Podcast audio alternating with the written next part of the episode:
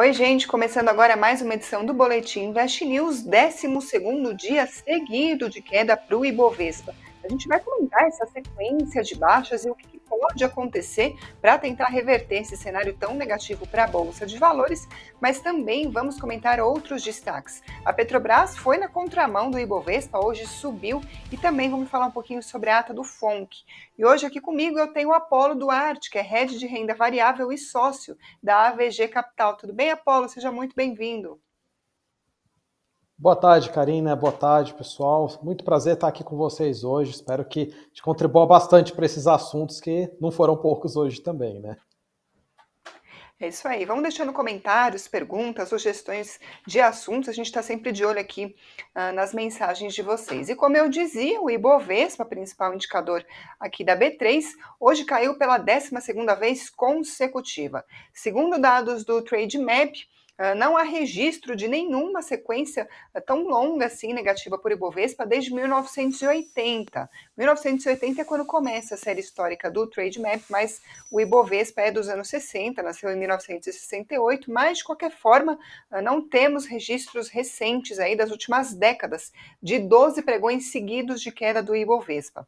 Pode parecer aí bastante coisa, mas eu destaco um outro dado para vocês também do TradeMap, que é o seguinte: nesses 12 últimos pregões em que o Ibovespa caiu, a baixa acumulada foi de 5,2%. Apolo, a gente já viu meses em que o Ibovespa caiu mais do que isso. Então, apesar, desse número de 12 pregões impressionar, não é uma baixa acumulada tão expressiva assim como a gente já viu mais recentemente. De qualquer forma, diante desse cenário, eu gostaria de ouvir a sua análise, análise sobre o que está puxando esse movimento do Ibovespa e aproveitar para emendar uma pergunta aqui do John Asa, que pergunta se tem algum fator no radar que possa ajudar a mudar o panorama atual de queda. É uma ótima colocação essa mesma, Karina. E quando a gente olha o, os dados, 12 pregões seguidos, é, realmente nunca tivemos uma sequência como essa, mas acho que vale destacar que o acumulado não é tão grande assim. 5% de queda para o índice Bovespa, a gente já teve momentos ali que em um dia caiu 5%. O próprio mês de fevereiro, apenas a, a Bolsa caiu 7%, né? É, então acho que a gente está no momento agora é, de, de realização, ah, principalmente ali depois de uma alta muito forte, tivemos três meses ali praticamente que a bolsa subiu ali é, é praticamente sem parar, né? Viemos dos 105 para os 124 mil pontos aproximadamente. Uh, e a gente está no momento que faltam catalisadores, faltam direcionadores novos para fazer uma nova alta, né? É, a queda dos juros inicial já entrou boa parte na conta, ainda estamos medindo quanto que vai ser o, o, as próximas quedas, até onde é que vai finalizar o ciclo, mas esse é um fator que uma parte já foi. É, os balanços a gente já teve praticamente todas as empresas que divulgaram, algumas foram bem, algumas foram mal, mas ainda não, dá, não dá para dizer que foi uma safra de balanço espetacular. Teve pontos positivos, mas também teve pontos ainda negativos, né? Uh, e a economia por si falando, tivemos algumas melhoras, mas não dá para dizer que a economia está deslanchando. O PIB do Brasil teve um, um, um, aumento ali nas últimas semanas de expectativa, a inflação parece estar sob controle, uh, mas as famílias continuam muito endividadas, o consumo ainda não está tão forte. E, e acho que boa parte do que poderia ser o catalisador para frente seria ver uma melhora dessa parte de consumo, que ainda não, não surgiu gra grandes diferenças. Né? É, outras duas coisas que vale a pena comentar, é, primeiro é os Estados Unidos. Ali os Estados Unidos ele está num ciclo de alta de juros. Ele fez uma alta de juros na última reunião do Fed e o mercado está medindo para ver se ele vai fazer mais uma alta, se vai pular, se chegou no, se não chegou no fim. E quando a gente olha os índices de ações fora do Brasil, Estados Unidos, a, a, a, o S&P também teve queda nesse mesmo período, próximo a 2,5%, 3%. É, o, quando a gente olha os países emergentes, que o Brasil faz parte, todos eles também tiveram quedas, é, alguns é, até bem mais do que o Brasil. É, então não é uma coisa que está acontecendo só no Brasil, não é algo atípico, é normal a gente ter um movimento de realização do índice de é, 5%, não é, já tivemos coisas bem piores há um tempo atrás, né? E vale lembrar o seguinte: um dos principais ações do índice Bovespa, que é a Vale, ela vem dragando uma queda muito forte há um bom tempo. É, e esse mês não foi diferente. Ela teve também uma queda muito expressiva num papel que tem um peso grande no índice, principalmente pelo pessimismo que começou a gerar em, ao redor da China. A China não está crescendo como se esperava, o setor imobiliário lá está passando por alguns problemas e, e, e o mercado está pedindo estímulos do governo que, por enquanto, vieram de uma maneira muito tímida, né? Então, colocando tudo isso na conta, até que não está tão ruim quanto parece. É, é, poderia ter sido muito pior. E acho que para frente é monitorar cada um desses pontos e também como é que vai ser essa continuidade do ciclo de queda de juros para é, ver até onde é que vai o fluxo ali para a Bolsa para o final do ano. Né? É, aproveitando que você falou em fluxo, Apolo, a gente publicou hoje cedo uma matéria no investnews.com.br, depois eu deixo aqui o link para vocês, falando justamente sobre o fluxo estrangeiro na Bolsa Brasileira e que coincide aí, teve um grande saque, digamos assim, uma saída de dinheiro uh, de investidor estrangeiro da nossa Bolsa, justamente nesse período de queda que a gente está acompanhando do Ibovespa, ou seja, o investidor levando seus investimentos aí para fora do país, puxando a baixa da nossa Bolsa e, ao mesmo tempo, a gente tem acompanhado nos últimos dias também um aumento do CDS, que é o indicador que indica aí o risco Brasil. Ou seja, juntando essas duas coisas, o que, que a gente tem? Uh, o humor do estrangeiro parece não estar tá tão favorável assim aos mercados emergentes, particularmente falando do Brasil. A gente teve nos últimos dias, por exemplo, além de todas essas preocupações com a China, que atingem todos os mercados, só para citar alguns dos fatores internos, teve, por exemplo, aí aquele mal-estar, aquele certo ruído político entre o Lira e o Haddad, uh, que acabou atrasando em alguma medida o andamento do arcabouço fiscal, trazendo alguma incerteza, enfim. Uh, falando especificamente do nosso cenário interno e mais sobre o apetite ao risco do investidor estrangeiro, olhando aqui para a gente, o cenário na sua avaliação uh, daqui para frente está mais para favorável ou a gente ainda deve se preocupar em relação a isso? Olha, eu acho que para frente, quando a gente olha fluxo principalmente, Karina, é, a gente tem uma possibilidade de ter um aumento muito grande, principalmente olhando para a questão da taxa de juros. Quando o Brasil sai dinheiro daqui, principalmente quando é o gringo, um, um, dos principais fatores é o aumento da taxa de juros, que foi o que ocorreu nos Estados Unidos. E ainda existe uma incerteza se chegou ou não no pico de juros por lá. Então veja que para o investidor estrangeiro ter 5,25%, 5,5% nos Estados Unidos de renda fixa é ótimo, ele não quer correr risco no mercado emergente. Né? E o Brasil tem suas peculiaridades, a gente tem uma questão fiscal ainda que não está fechada. É, então isso acaba, é, no curto prazo, trazendo um pouco ali de, de pessimismo como um todo. Né? É, mas olhando para frente, olhando para um longo prazo, a gente começa a ter um ciclo de queda de juros. Em algum momento, os Estados Unidos também devem chegar no topo e começarem a ter um ciclo de queda de juros. Esse vai ser o momento que, de fato, as coisas vão ficar mais favoráveis e que a gente deve ter um aumento de fluxo para o Brasil e, consequentemente, dar uma melhora no mercado como um todo. Né? Perfeito, pessoal está inclusive comentando aqui sobre isso. O Silvio falando que o fluxo especula uh, especulativo do estrangeiro como brasileiro é isso, fica o tempo todo montando e desmontando posições. E o Leandro destacando que a bolsa segue em queda porque os gringos continuam saindo do Brasil.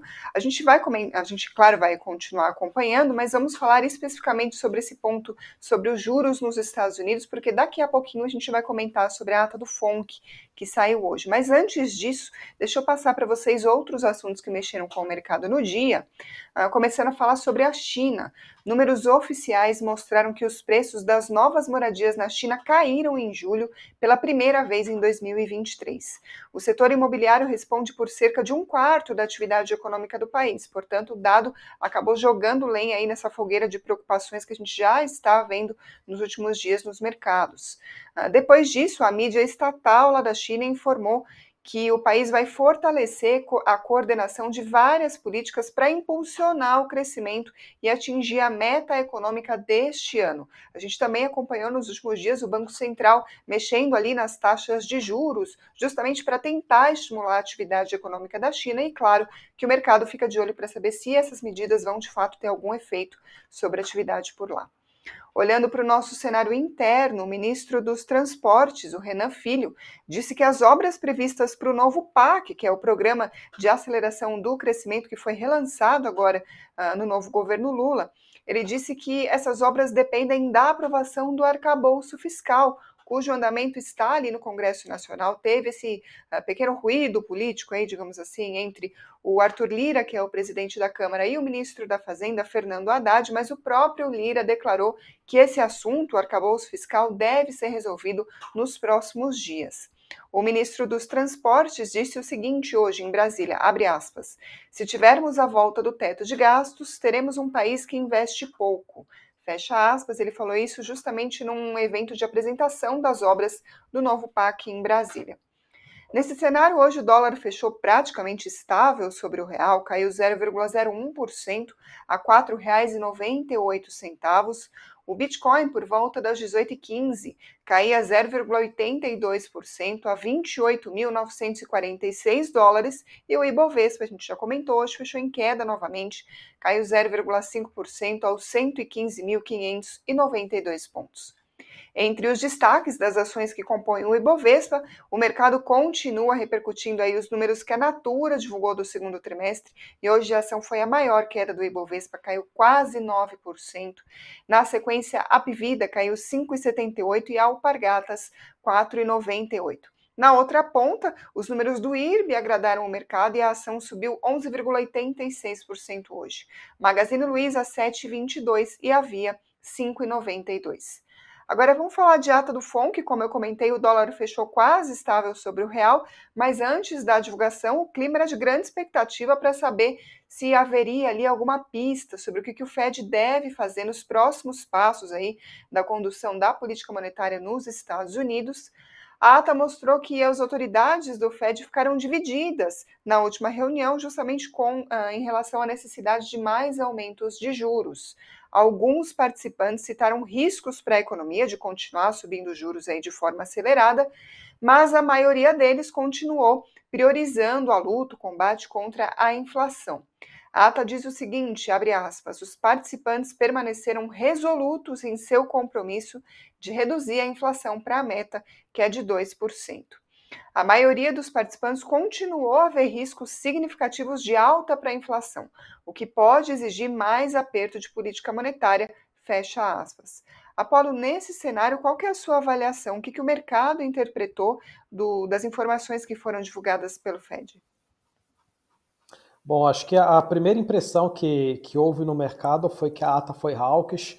A gente teve logo em seguida da divulgação, nos minutos seguintes, tanto os índices acionários do Brasil como lá fora tiveram quedas, tiveram diminuições. Aqui o Ibovespa ele estava no cenário negativo, ele começou a dragar uma queda, e lá fora a Dow Jones e S&P que estavam próximos 0 a 0 também tiveram um recuo após a divulgação da ata. Né?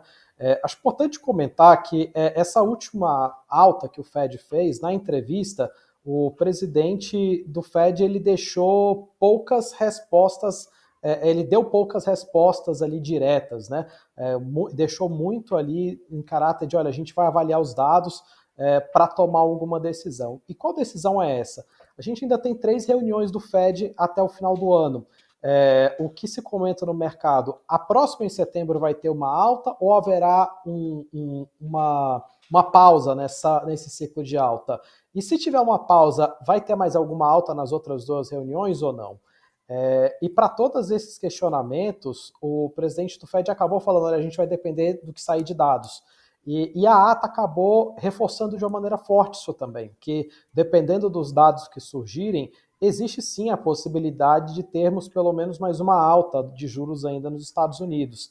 E aí vem toda a questão: se tivermos mais uma alta de juros nos Estados Unidos ainda, talvez aí acionem o, o, o um pouco mais de cautela dos investidores, e a gente viu essa realização nas bolsas ali, é, principalmente no Brasil e Estados Unidos. Né? Mas é, essa é uma dúvida que ainda permanece em aberto, porque ela só vai ser respondida de fato na medida que os dados de inflação é, é, e da economia americana forem saindo. Né? É, principalmente o, o, dado de CPI que é, e os núcleos do CPI, que é os, são os mais olhados ali pelo comitê do Fed. Né? Perfeito. Uh, nesse cenário, então, a Simone Miyoshi pergunta o seguinte: previsão de dólar subida? É claro que é muito difícil dizer exatamente fazer uma previsão para o dólar, é um, um, algo bastante imprevisível, né? É uma moeda volátil, como todas as outras, enfim, mas diante do cenário e levando em consideração esse fator, né, que assim como outros também determinam o câmbio, mas somente olhando para o que o Fed deu indícios de fazer, o que, que você diria sobre o dólar? É possível cravar alguma tendência, alguma definição, criar alguma expectativa em relação ao câmbio? Olha, é, no curto prazo, a gente teve uma alta do dólar. Né? O dólar chegou abaixo um pouco de 4,80, voltamos para os R$ reais. Em um momento de queda de juros do Brasil, e se os Estados Unidos começar em algum momento a, a baixar os juros, a tendência fica negativa.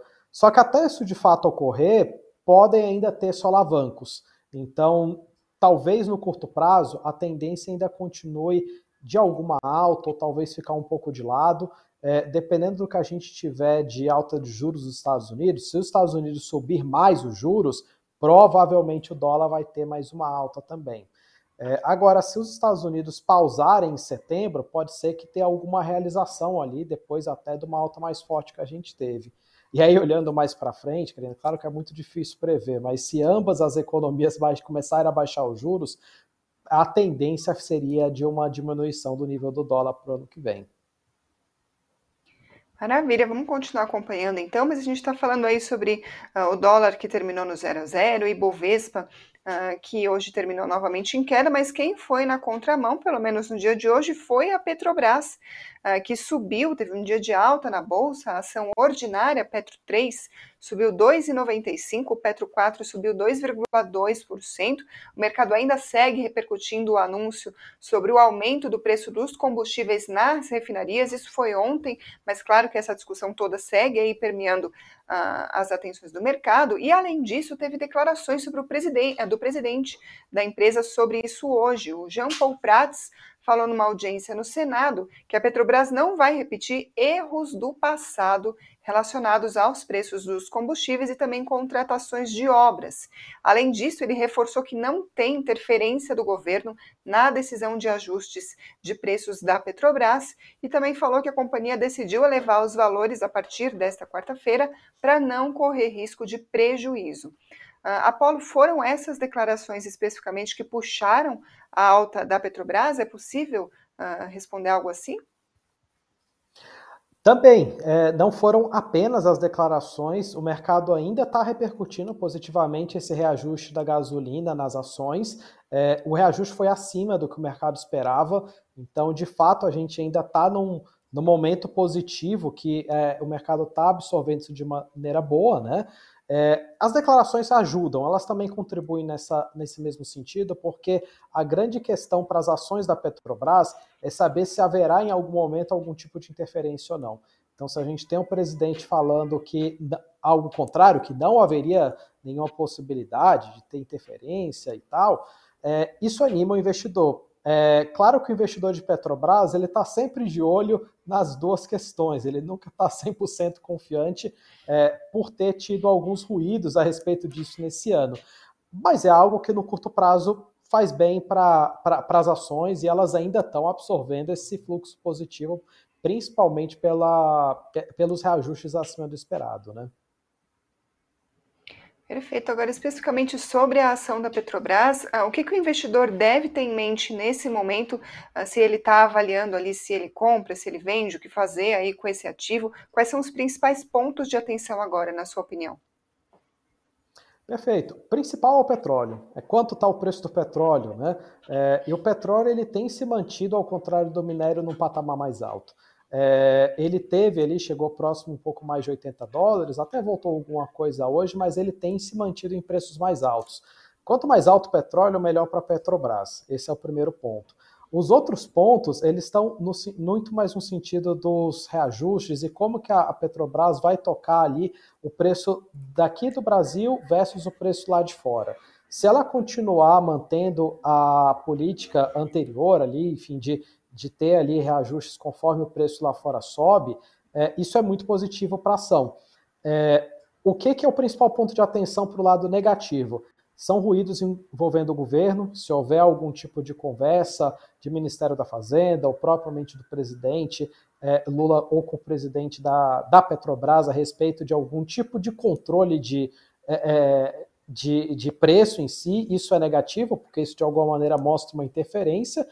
E um outro ponto que eu acho que vale a pena destacar, que é, é super importante e ainda está muito preliminar, é o que a Petrobras vai fazer de investimento e como que serão feitos esses investimentos. É, no passado, a Petrobras ela errou, ela fez investimentos que não eram é, é, do core business dela, que não era o que ela sabia fazer de, de melhor, isso trouxeram prejuízos gigantescos. Então, esse ainda é um, um, um, grande ponto de atenção do investidor de Petrobras, já que ela diminuiu também o quanto que ela vai pagar de dividendo e ela está tendo lucros excepcionais, como a maioria das empresas de petróleo no mundo, é saber o que ela vai fazer com, com, esses, com esse valor e com esses investimentos. Se ela não fugir do que ela sabe fazer e se forem investimentos de fato que visem o retorno para a empresa, para os acionistas de longo prazo, enfim, é, a tendência deve ser positiva. Agora, qualquer coisa que fuja disso, aí volta a ter a, a, a acender uma luz amarela no investidor da Petrobras para tomar cuidado com as ações, que pode trazer alguma realização se algo vier nesse sentido também, né? Beleza, aproveitar os minutinhos aqui que nos restam, porque o pessoal está mandando perguntas sobre outras ações que não estão aqui necessariamente nos destaques que a gente trouxe, e um deles é o Sigefredo. Sigefredo Fontoura de Souza está perguntando sobre a Sabesp, que deu um passo rumo à privatização, as ações subiram hoje, e ele pergunta se é uma oportunidade para compra. E eu trago a pergunta do Sigifredo justamente para ouvir a sua opinião a respeito sobre a respeito de rumores ou indícios, sinais de privatização e a resposta das ações na bolsa de valores. Existe aí essa certa lógica de se vai privatizar, a ação necessariamente vai performar bem, é uma oportunidade de entrada ou não é bem assim? O que avaliar nesse momento? Bom, falando da Sabesp em específico, Karina, a privatização ela é muito positiva para as ações. Então, todos os passos que eles vão ocorrendo é, para uma privatização, eles tendem a fazer uma performance positiva para a empresa.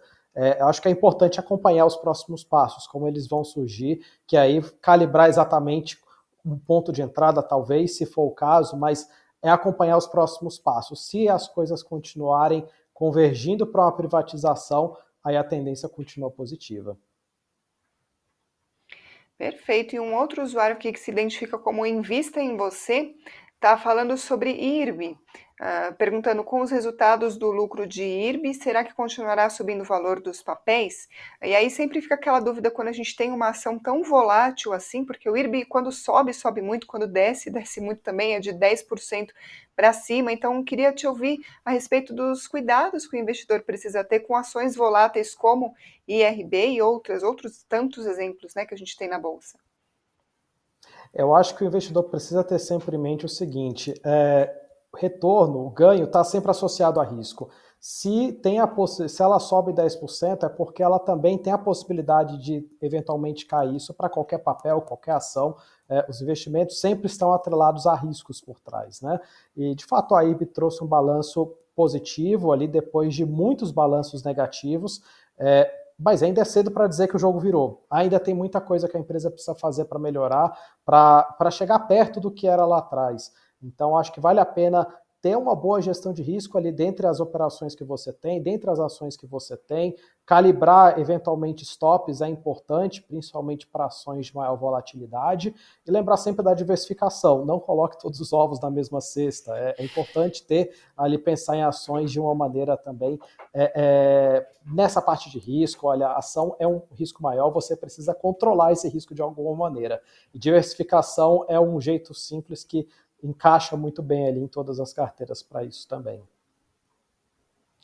Perfeito, Apolo. Mais uma vez agradeço a disponibilidade e a sua participação no boletim. Até a próxima e também até a próxima você que está nos assistindo. Se você é novo por aqui, se inscreva no canal e se você gostou dessa edição do boletim, deixa o like para a gente saber que vocês estão curtindo o nosso conteúdo. Muito obrigada a todos e mais uma vez agradeço, Apolo.